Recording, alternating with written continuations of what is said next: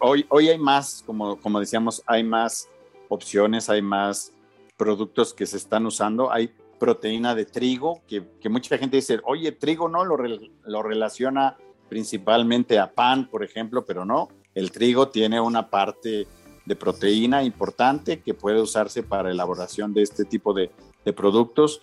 Hay proteína de chícharo, por ejemplo, que también es muy, muy eh, usada en este tipo de, productos. Y este, y este, descubrimiento, este trabajo de investigación eh, y de innovación sigue avanzando y cada vez encontramos más productos.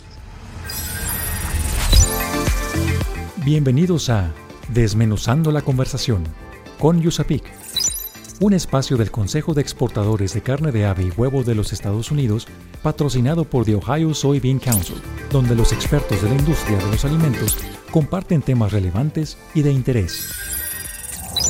Hola, ¿qué tal amigos? Bienvenidos sean todos ustedes a este nuevo podcast de USAPIC. Nosotros somos el Consejo de Exportadores de Carne de Ave y Huevo de los Estados Unidos y nos apellidamos USAPIC por sus siglas en inglés. Yo soy Jaime González, soy consultor de USAPIC y este, el día de hoy tenemos al maestro José Rojas Murillo con el tema de hoy, productos de proteínas alternativas. Pero, ¿quién es el maestro José Rojas Murillo? Veamos esta breve semblanza de él. El maestro José Rojas Murillo es un profesional de la industria de los alimentos con más de 20 años de experiencia en áreas de calidad, desarrollo de productos, supply chain y ventas. Licenciado en Nutrición y Ciencias de los Alimentos, con maestría en Administración de Negocios ambas por la Universidad Iberoamericana. Ha trabajado en empresas tanto nacionales como internacionales en varias funciones, con equipos multiculturales y multifuncionales. Ha asistido e impartido seminarios en diferentes áreas como HACCP, negociación, cadena de abasto, entre otras. Actualmente es director comercial de Griffith Foods México. Es colaborador y speaker de USAPIC desde 1997. Muy bien, pues uh, bienvenido seas, Pepe, aquí a este podcast de USAPIC. Jaime, muchas gracias nuevamente estar con todos ustedes. Es un gusto estar aquí platicando sobre estos temas tan interesantes para la, para la población. A tus órdenes. Muchas gracias, Pepe, muchas gracias. Oye, pues eh, llama la atención este tema, eh, pues ahora sí que controvertido, eh, proteínas alternativas. ¿Qué tipo de productos se pueden fabricar con estas proteínas alternativas que hay en México en este momento? Con mucho gusto, Jaime. Fíjate que esta, la evolución de, las, de estos ingredientes, de las proteínas alternas o alternativas, como como se les llama, en México tiene ya mucho tiempo que se usan y básicamente se trata de elaborar productos tipo cárnicos, como hamburguesas que sepan como a una hamburguesa de res, pero que no tengan nada de, de proteína animal, con vegetales, con proteínas de origen vegetal. Y de esos hay ahora múltiples ejemplos de productos ya disponibles en el mercado. Hay hamburguesas, chorizos, nuggets, salamis, hay muchos, muchos productos ya con diferentes aplicaciones en el mercado que se pueden encontrar de manera relativamente fácil en autoservicios o ya o en el food service, donde la gente puede, puede encontrar ese tipo de productos y, y su consumo puede ser por diferentes razones. Una puede ser porque son completamente vegetarianos, porque no quieren comer proteínas de origen animal, por protección a los animales. Hay gente que lo hace por porque siente que hay maltrato en el sacrificio de los animales o por cuestiones religiosas también.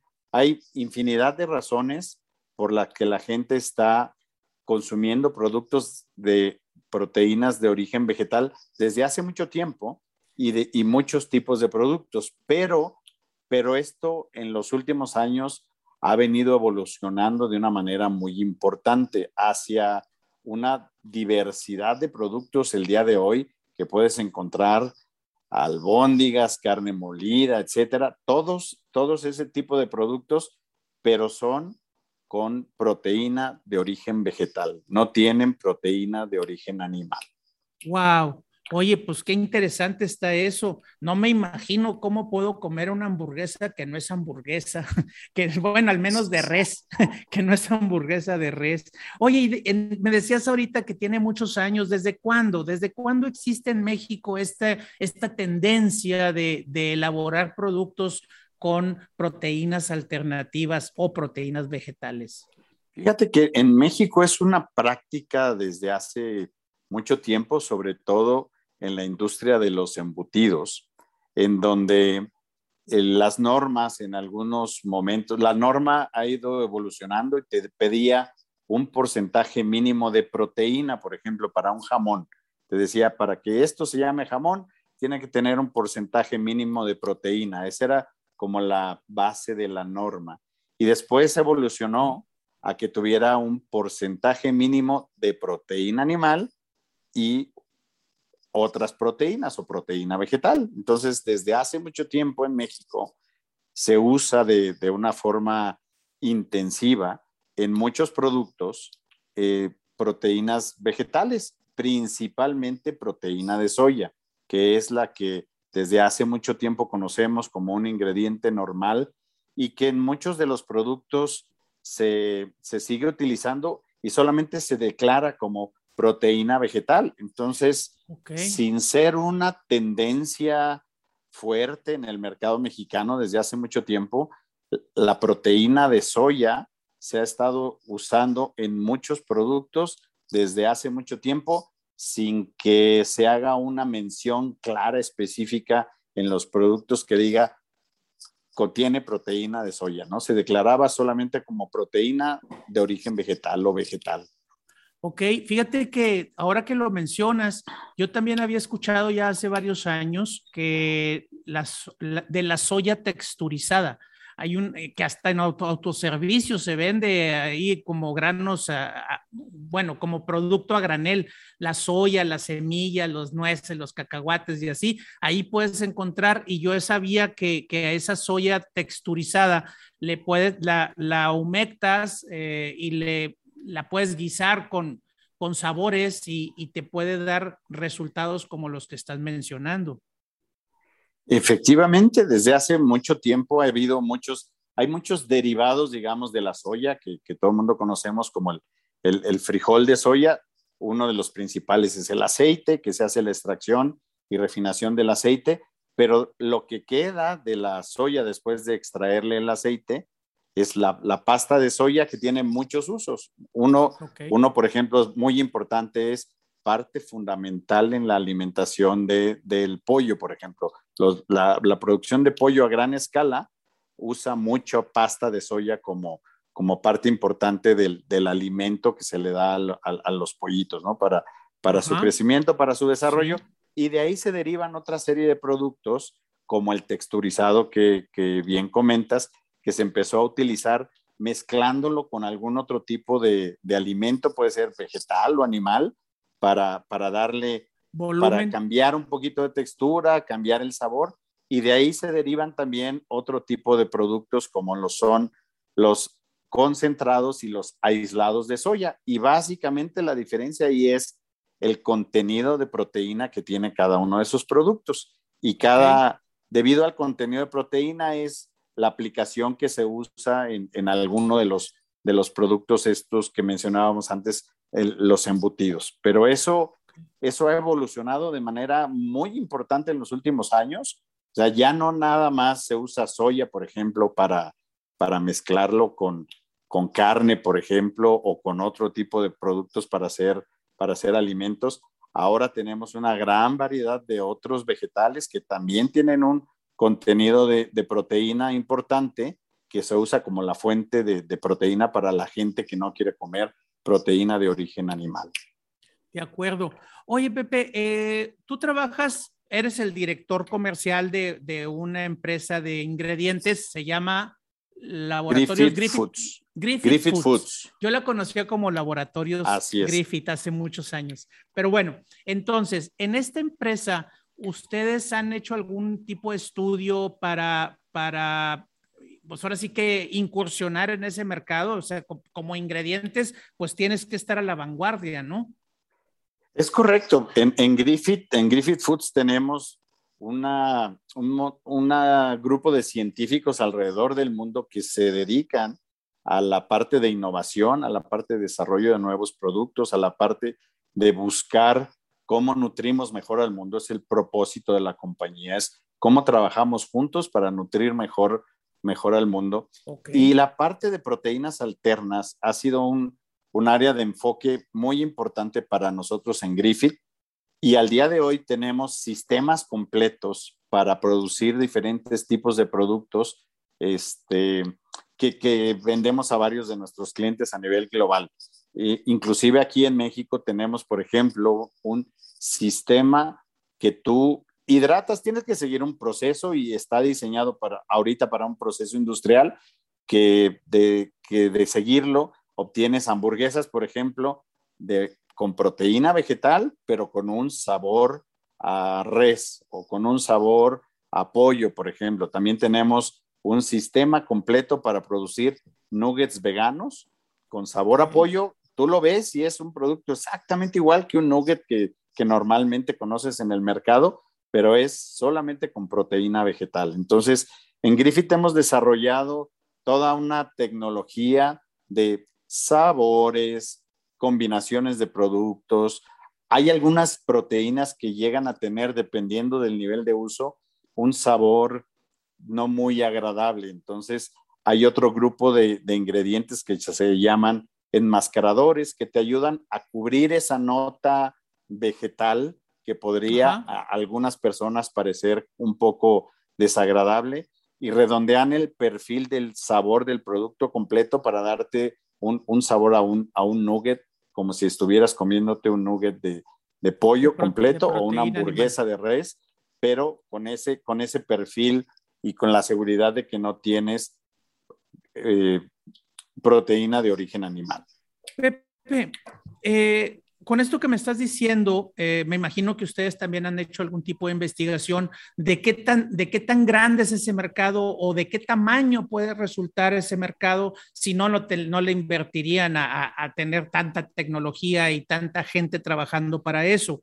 Me refiero, y quiero ser muy concreto, ¿sabes algún dato de, de qué tamaño es la población que anda solicitando, que está solicitando este tipo de, de proteínas alternativas? Mira, en, Griffith trabajamos de, para, muchas, para muchas cosas y como te decía hace rato, el propósito de la compañía es buscar o desarrollar productos nuevos para nutrir mejor al mundo. Claro, es un negocio, o sea, nos dedicamos a, hacer negocio, pero con ese enfoque de, de nutrir, de aportar salud, bienestar, sustentabilidad, etcétera.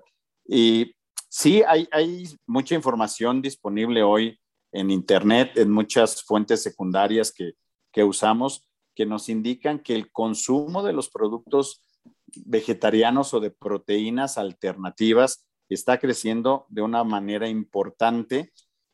Depende mucho del, país al que te refieras. Si, como, como mencionabas ahorita, si lo vemos a un nivel global, la velocidad de crecimiento de este tipo de productos es, es muy grande. ¿no? En México, ciertamente ya hay mucha disponibilidad de productos de origen, de, origen vegetal, de proteínas vegetales, pero sigue siendo un producto que todavía podríamos considerar como de nicho. Es, un, es, es una, todavía la población no está creciendo o el consumo no está creciendo tanto, va creciendo a un ritmo importante, eh, esperamos que en unos par de años, unos tres años más, lleguemos en promedio a tener aproximadamente un kilo por, persona, pero eh, no, es, no es tan fácil porque primero es una cuestión de, costumbres, necesitas vencer esa, esa, barrera de, de, la costumbre, necesitas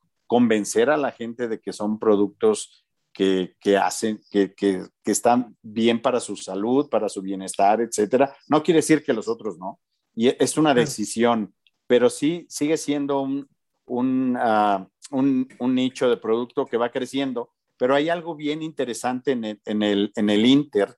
Nos hemos estado en todas las encuestas que nosotros hacemos y que están disponibles ahorita en el, en, en el mercado hay un grupo de, consumidores que se llaman flexitarianos, que, es, una, es una mezcla interesante. Por ejemplo, tú podrías decir, oye, yo quiero consumir productos con proteínas de origen vegetal, pero a mí me gusta la carne, entonces no voy a dejar de consumir carne por completo porque puede ser porque hay algunos aminoácidos en las proteínas de la carne que tú dices, oye, no los voy a poder sustituir solamente con proteínas de origen vegetal o por algún otro tipo de razón. Pero, pero ese, e, ese término de flexitariano se refiere a personas que, por ejemplo, se pueden comer una hamburguesa que tenga un porcentaje de proteínas de origen vegetal alto, pero que aún tenga un porcentaje de, proteína de origen animal. Entonces, eh, ese, ese grupo de consumidores eh, sigue creciendo, pero eventualmente lo que estamos viendo es va a terminar migrando a consumir productos de proteína vegetal 100%. Pero bueno, siempre va a haber alguien que quiera tener una mezcla ahí de o, todo animal o, mezclado como estos flexitarianos o todos de productos de, origen vegetal. Pero es, es interesante ver cómo, cómo es esa evolución de los hábitos de consumo de, de la gente con, con las propuestas nuevas de producto que van existiendo en el mercado. Pepe, vamos a hacer un pequeño corte y regresamos en un ratito más, ¿de acuerdo? Con mucho gusto, Jaime. Muchas gracias. En un momento regresamos para seguir desmenuzando la conversación con Yusapik. Síguenos en redes sociales como Yusapik Latam para que te enteres de nuestros eventos y las actividades que realizamos. Yusapik se escribe U-S-A-P-E-E-C. Yusapik Latam. Según el Compendio 2021 de la Unión Nacional de Avicultores, el consumo per cápita de carnes de diferentes especies en el país es de aproximadamente 67 kilogramos anuales. En Desmenuzando la conversación con Yusapik, la información aporta valor. Mito. Los productos de proteínas alternas son pura soya y los sabores son poco agradables al paladar. Continuamos con este interesante tema. Estamos desmenuzando la conversación con Yusapik. ¡Wow! O sea, ¿es cierto esto, Pepe, que todos los productos de soya son, son los de proteínas alternativas y saben feo? ¿A poco? Fíjate, Jaime, que ese es un mito que, que ha existido por mucho tiempo. Como decíamos hace rato, la soya efectivamente es una fuente de proteína y es una de las, si no es que el ingrediente más usado o que se empezó a usar desde hace mucho tiempo en México y sí tiene un sabor, dependiendo de la concentración, tiene un sabor fuerte que te pudiera parecer desagradable, ¿no? Que combinado con, con en un embutido, por ejemplo, en un producto, te podría dar cierto resabio que dijeras, oye, no, no me gusta. Pero afortunadamente, eh, hoy hay una gran variedad de, de vegetales nuevos, diferentes, en donde también hay una fuente de proteína importante y que se usan ahora como, como ingredientes para productos diferentes. Adicional a eso, como platicábamos, en Griffith, en Griffith Foods tenemos hoy una gran variedad de ingredientes que te pueden ayudar a eso.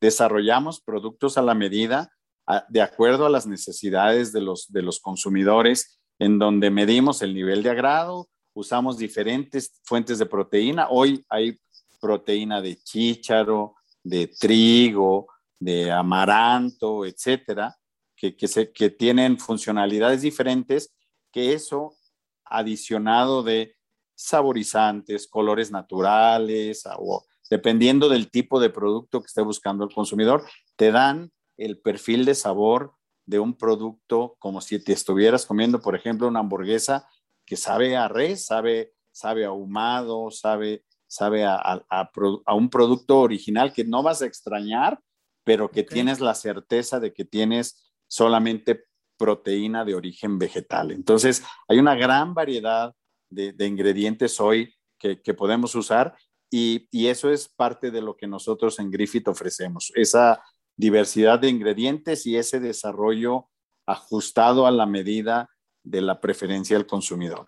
De acuerdo. Entonces ya quedamos en que las proteínas alternas no son de pura soya, hay muchísimas variedades de vegetales que pueden apoyar ahí. Eh, ahora yo te preguntaría, Pepe, ¿por qué compraría yo una, una, un producto de una proteína alterna? O sea, no sé, se me hace extraño de repente. Fíjate que es, es una pregunta interesante, Jaime. Gracias por, por preguntarlo y, y es algo que puede tener muchas respuestas o muchos orígenes. Puede ser, como platicábamos desde un inicio, desde un punto de vista religioso, que hay gente que dice, oye, yo no consumo animales o porque quiero mejorar el ambiente y quiero evitar la huella de, carbón, o, pero básicamente lo que estamos viendo hoy en el mercado es la gente está muy interesada por mejorar su salud, la gente está interesada por, probar productos de tendencia, por probar productos nuevos, por, permitirse esa, esa situación de, de, consumir cosas que están de moda, que son trending, que, que, que, que, dicen, oye, pues está muy, está, está hoy, lo están comunicando mucho, déjame ver por curiosidad, déjame ver qué tal está, qué sabe, si me gusta o no me gusta y en base a eso tomo mi decisión. Una de las razones principales es la gente empieza a probar porque le dijeron que estaba bueno, porque le dijeron que era algo bueno para su salud y, lo prueba y, entonces sí ya necesita, empieza a investigar y a, ver los beneficios que puede tener eso para, para su persona o para su, su estilo de vida y entonces lo va, lo va adoptando. Pero básicamente mucho es por, por tendencia, mucho es por, vamos a ver si es cierto que, que no sabe feo, como decíamos hace rato, si es cierto que, que, que no es carne, pero sabe a carne, por ejemplo. Entonces, e, es esa, e, esa eh, permiso que se da a la gente de buscar o de probar cosas diferentes y, y en cierta medida lo va, lo va adoptando, ¿no? Oye, Pepe, eh, eso me lleva a otra cosa. Ahorita estabas comentando que es carne, no es carne, pero sabe a carne. Yo estoy acostumbrado a, la parte de, soy carnívoro, pues, me gusta la proteína animal, este, y estoy dispuesto a pagar una buena cantidad de dinero por un buen corte de carne o por una pieza de pollo, una pechuga de pollo, este, preparada de cierta manera. Eh, el tema económico, el tema económico es importante en estos días. Cada vez la gente tiene menor poder adquisitivo o no tiene trabajo en estos momentos de pandemia. ¿Cómo está el tema de los precios de este tipo de productos? ¿Es, más barato? ¿Es más caro? ¿Es igual? ¿O, cómo ayuda al consumo de estos productos la economía? Mira, como, como platicábamos hace un momento, es, es un producto de nicho no, no son productos baratos, definitivamente. Eh, si, lo comparas con, si lo comparas con carne, dependiendo de la calidad de la carne, etcétera, pero no, los productos de proteína de origen vegetal, en la medida en que se vayan haciendo más populares y más masivos, el acceso va a ser, va a ser más fácil, va a ser más, más económico. Hoy, desafortunadamente, no es el producto más barato que te puedas encontrar en el mercado. Eh, sí llega a ser en, ocasiones dependiendo del, del, lugar donde lo consumas, porque aquí tienes la ventaja de que puedes comerte una hamburguesa vegetariana o vegana de, con proteínas alternas en un restaurante y entonces ahí el diferencial de precio sí es, sí es mayor que, un, que una hamburguesa de, de carne de res, por ejemplo. Eh, o, puedes, o puedes comprar los ingredientes en, el autoservicio para prepararlo en casa, por ejemplo. Ahí la diferencia no es tan grande, pero desafortunadamente, o bueno, en, en este momento en México, sí son un poco más caros que, un producto de, carne, pero eventualmente esto va a ir, va a ir cambiando y, sabes que en, en, todos estos casos dependemos mucho de, de la parte global, de la economía global, de la, de la producción de granos a nivel mundial, etcétera, ¿no? Que, que todo de alguna manera está relacionado. Si, si sube el precio de la soya, por ejemplo, que es, como decíamos hace rato, va a subir el parte fundamental para el alimento de los pollos, pues va a tener un impacto directo en el costo de la carne de pollo, ¿no? Y, y de alguna manera podría tener o no el mismo impacto en la parte, en la parte de los productos de proteínas vegetales o de proteínas alternativas. De acuerdo. Oye, otra pregunta entonces, eh, nomás para redondear el tema, ¿qué otras fuentes de proteína hay? O sea, está la proteína animal, la proteína vegetal. La proteína vegetal solamente, ya vimos que no solamente se encuentra en la soya. ¿En qué otros productos vegetales puedo encontrar proteínas que pueda yo asimilar o que, que el cuerpo, no yo, que el cuerpo pueda asimilar y que pueda ser provechoso? Fíjate que hoy, hoy hay más, como, como decíamos, hay más opciones, hay más productos que se están usando. Hay proteína de trigo, que, que mucha gente dice, oye, trigo no, lo, lo relaciona principalmente a pan, por ejemplo, pero no, el trigo tiene una parte de proteína importante que puede usarse para elaboración de este tipo de, de productos. Hay proteína de chícharo, por ejemplo, que también es muy muy eh, usada en este tipo de, productos. Y este, y este descubrimiento, este trabajo de investigación eh, y de innovación sigue avanzando y cada vez encontramos más productos. Amaranto, por ejemplo, que es algo muy, muy mexicano, muy local, este, o la quinoa, que, que es eh, primo hermano, lo mismo en, otros, en otros países. El contenido proteico del, del, del amaranto es muy alto. El chiste ahí es encontrar el uso correcto este, de, la proporción que uses en la elaboración de algún producto para que te dé el nivel de proteína que estás, que, estás buscando y que cumpla con los requerimientos diarios que necesita una persona para su, para su vida normal, ¿no? Para su nutrición normal. Entonces, hay más fuentes, sí, eh, cada vez hay más. Hay combinaciones también, porque ciertas proteínas tienen funcionalidades diferentes y entonces en el desarrollo de un mismo producto se pueden usar dos tipos diferentes, ¿no? O más para tener, para complementar o el perfil de los, del, del, del producto, el perfil de sabor, el perfil de los aminoácidos, etcétera, pero, te, pero no, no solamente usamos uno en específico, depende mucho del, del producto, pero afortunadamente se sigue investigando y seguimos encontrando más, más y más fuentes de proteína vegetal que podemos usar. Pepe, vamos a hacer una pequeña pausa y regresamos en un momento más, ¿de acuerdo? En un momento regresamos para seguir desmenuzando la conversación con Yusapik. Una tarea primordial de la oficina de Yusapik en México es promover un mayor acercamiento entre las empresas procesadoras de carne de ave y productos cárnicos procesados con sus contrapartes en los Estados Unidos. El objetivo es aprovechar las fortalezas de cada industria y propiciar una mayor integración comercial a fin de promover un mayor consumo de productos avícolas en la región de Norteamérica.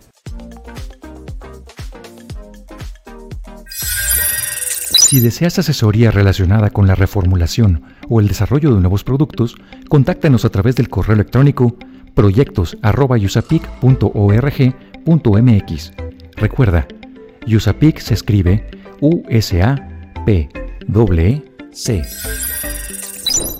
La Unión Nacional de Avicultores proyecta que el consumo per cápita de huevo ascenderá a 24 kilogramos, mientras que el de pollo será de 33.6 kilogramos.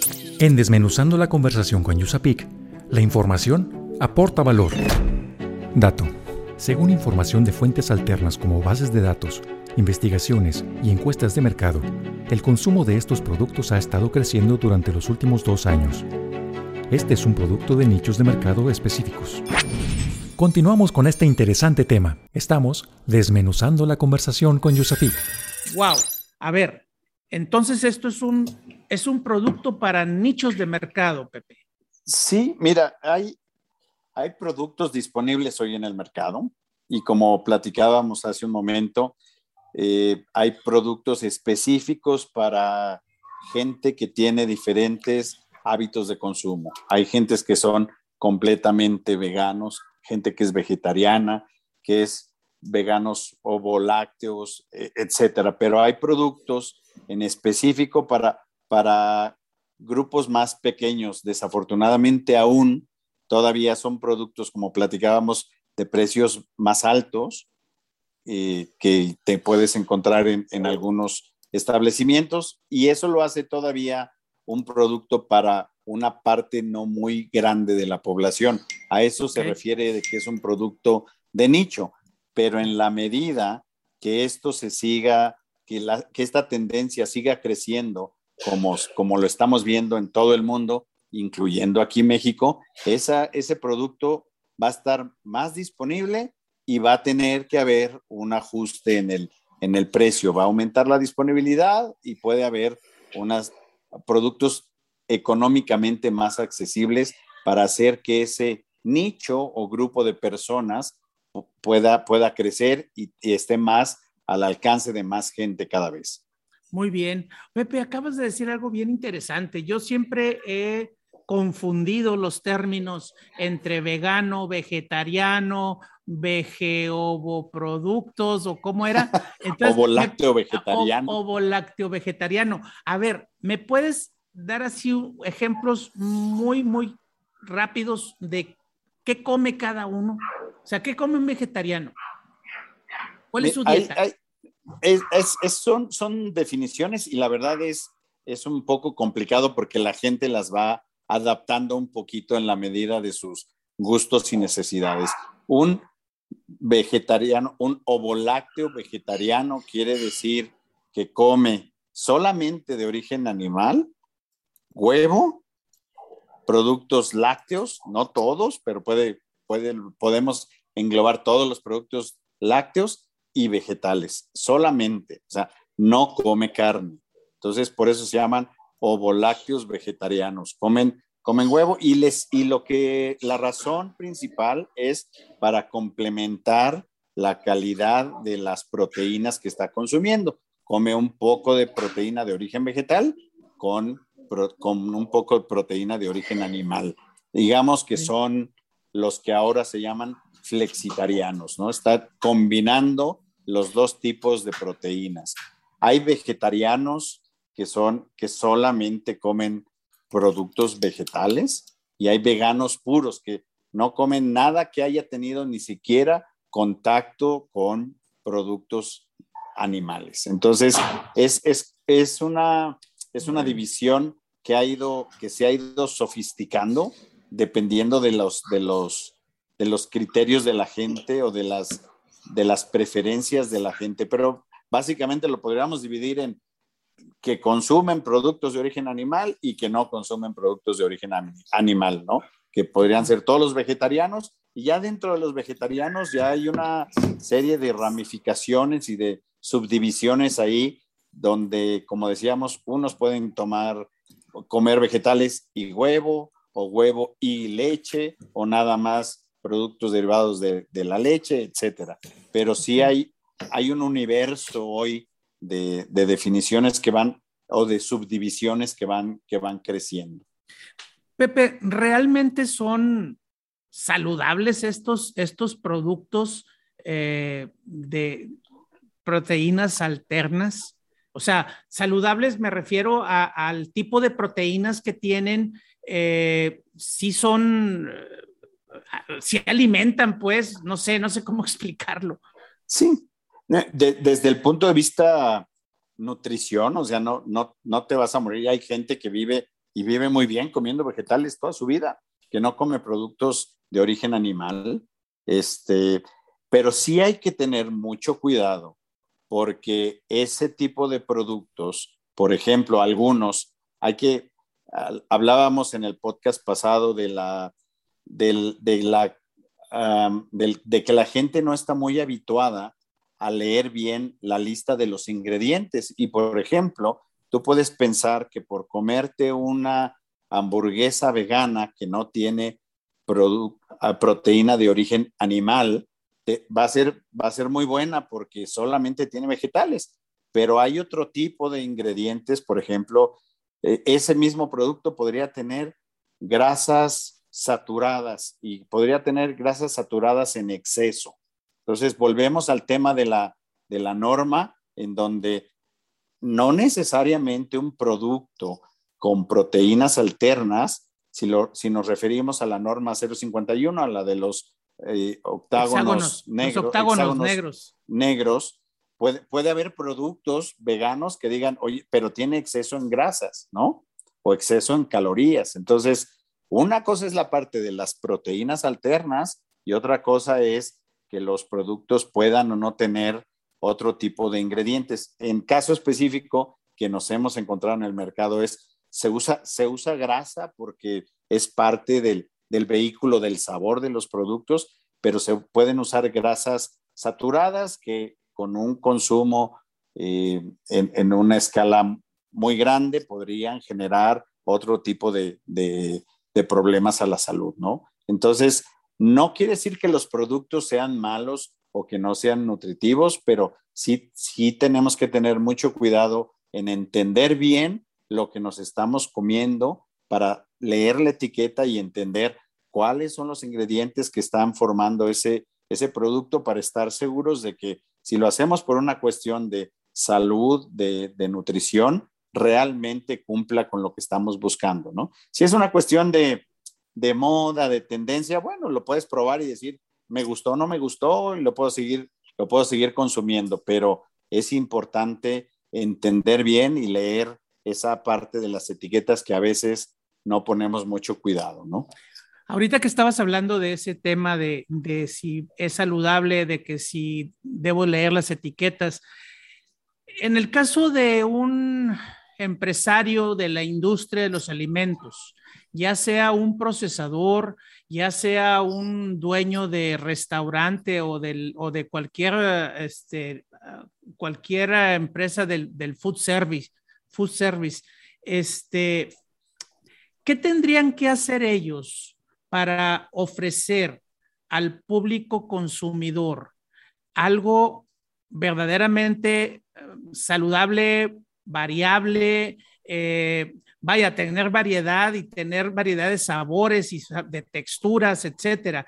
¿Cómo, ¿Cómo pueden estas personas o a dónde deben acudir para producir los alimentos, ya sea crudos para, listos para cocinar o listos para el público o los alimentos preparados en algún restaurante. ¿Qué tienen que hacer ellos para entrar a esta alternativa eh, de, o más bien a, la, moda de, esta proteína alternativa?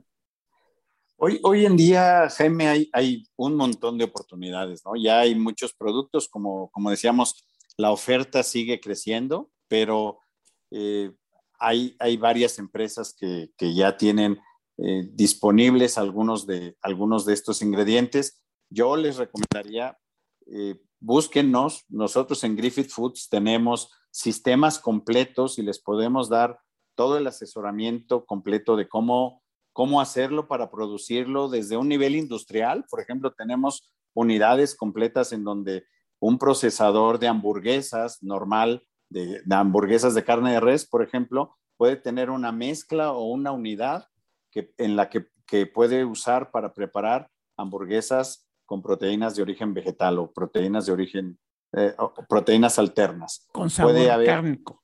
Con sabor cárnico o podemos modificar el sabor si quiere que sepan diferente. Tenemos un sistema completo para producir nuggets también de, solamente con proteínas vegetales.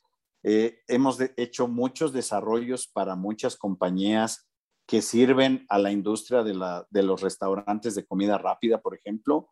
Eh, tenemos un sistema para preparar pepperoni de proteínas vegetales con proteínas alternas. Este, hay muchos sistemas ya. Eh, por ejemplo, los, las, en las pizzas, los toppings estos que ponen los, de, de, res, de salchicha italiana y además también tenemos sistemas para preparar ese tipo de productos. Entonces, puede haber muchas, muchas alternativas eh, dependiendo de la necesidad específica. Eso es por la parte industrial.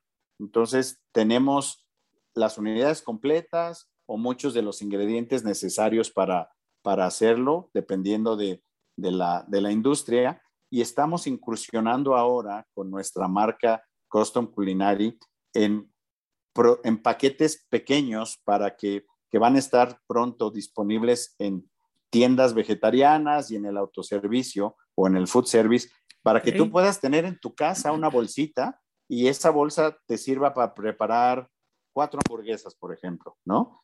Con todas las instrucciones, con agregue, literal, agregue agua, un poquito de aceite, mezcle, deje reposar, etcétera, con las instrucciones claras y precisas para que tú en tu casa o tú en tu restaurante, por ejemplo, si tienes un, un restaurante que va creciendo y dices, oye, no puedo comprar toda una unidad de esto, o toda una unidad, o, o no tengo quien me, me, lo venda, pero vas a poder tener, o puedes tener una bolsa en la que prepares menos porciones de acuerdo a la necesidad de tu negocio para vender o de tu casa para consumir pocos productos. Si tú dices, oye, voy a hacer, somos cuatro en la familia, entonces con una bolsita es suficiente para una hamburguesa para cada uno de, para cada uno de los miembros de la familia. Entonces, esa flexibilidad tenemos. De, de verdad, eh, hay muchas, mucha, muchos sistemas completos que tenemos disponibles ya en, en, Griffith. Eh, acérquense con nosotros y con mucho gusto les damos toda la ayuda, el apoyo, el asesoramiento de, para que puedan desarrollar de manera ya sea industrial o, o más enfocado a un, a un negocio más pequeño o inclusive para tu casa productos de proteínas alternas de origen vegetal. ¿Algún correo electrónico o, una página web donde puedan comunicarse o entrar estas, estos amigos que estén interesados? Griffith Laboratorios o Griffith eh, Foods. Griffith Foods, eh, la página es griffithfoods.com este, es con doble, F, perdón, doble F, T, H. TH, doble F y TH. Griffith, Foods.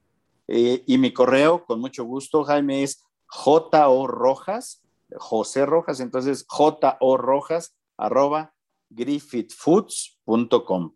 Con mucho gusto, con mucho gusto ahí les podemos dar todo el apoyo, toda la asesoría que necesiten y por supuesto los ingredientes de acuerdo a la escala que necesiten de, producción. Muy bien. Bueno, pues muchas gracias. Mira, nada más ahora antes de despedirnos, me gustaría, Pepe, que nos dieras una conclusión de esto. ¿Con qué se debe de quedar la gente que nos está escuchando? Danos tres o cuatro tips de, de nuestra charla de hoy de las proteínas alternas.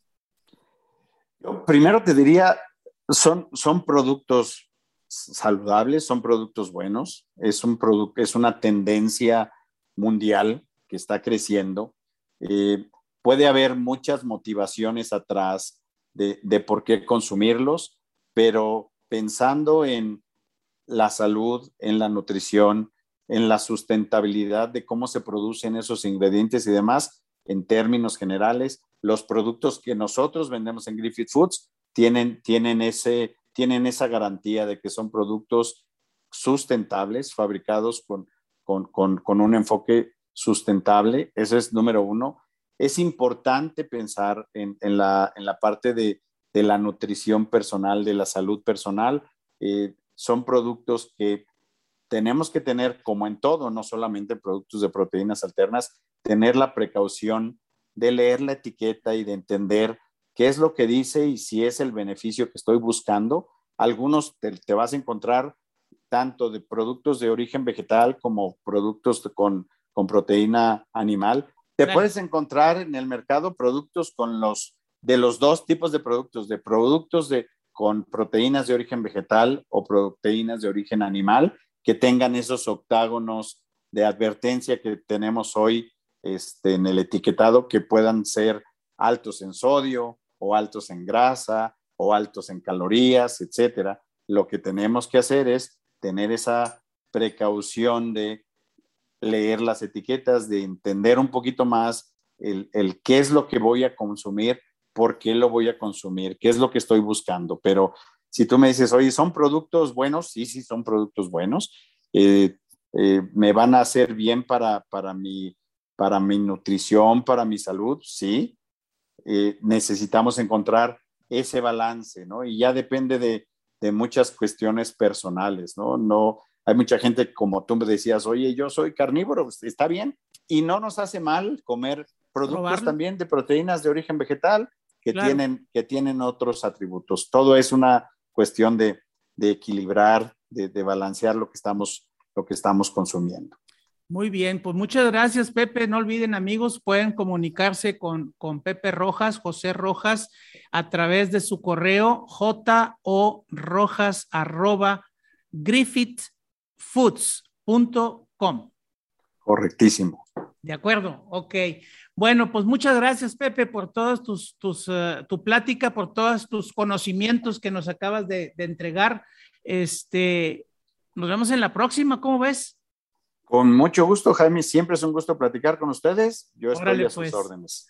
Muchas gracias. Pepe. Bueno, pues no queda más que despedirnos. Vamos a agradecer a nuestros patrocinadores de Ohio Soybean Council.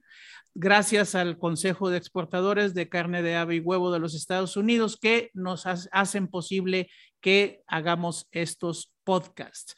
También eh, les pido, por favor, a todos los que nos están escuchando en este momento, eh, suscríbanse, suscríbanse a, nuestro canal de, podcast para que estén al pendiente de las, de las próximas emisiones que vamos a estar proyectando para ustedes. Yo soy Jaime González, soy consultor de USAPIC y nos vemos en el próximo podcast. Desmenuzando la conversación con USAPIC, por esta emisión ha llegado a su fin. Te invitamos a que te suscribas a nuestro podcast, comenta lo que más te gustó en este capítulo y deja tus dudas para nuestros expertos. Estaremos atentos a resolverlas.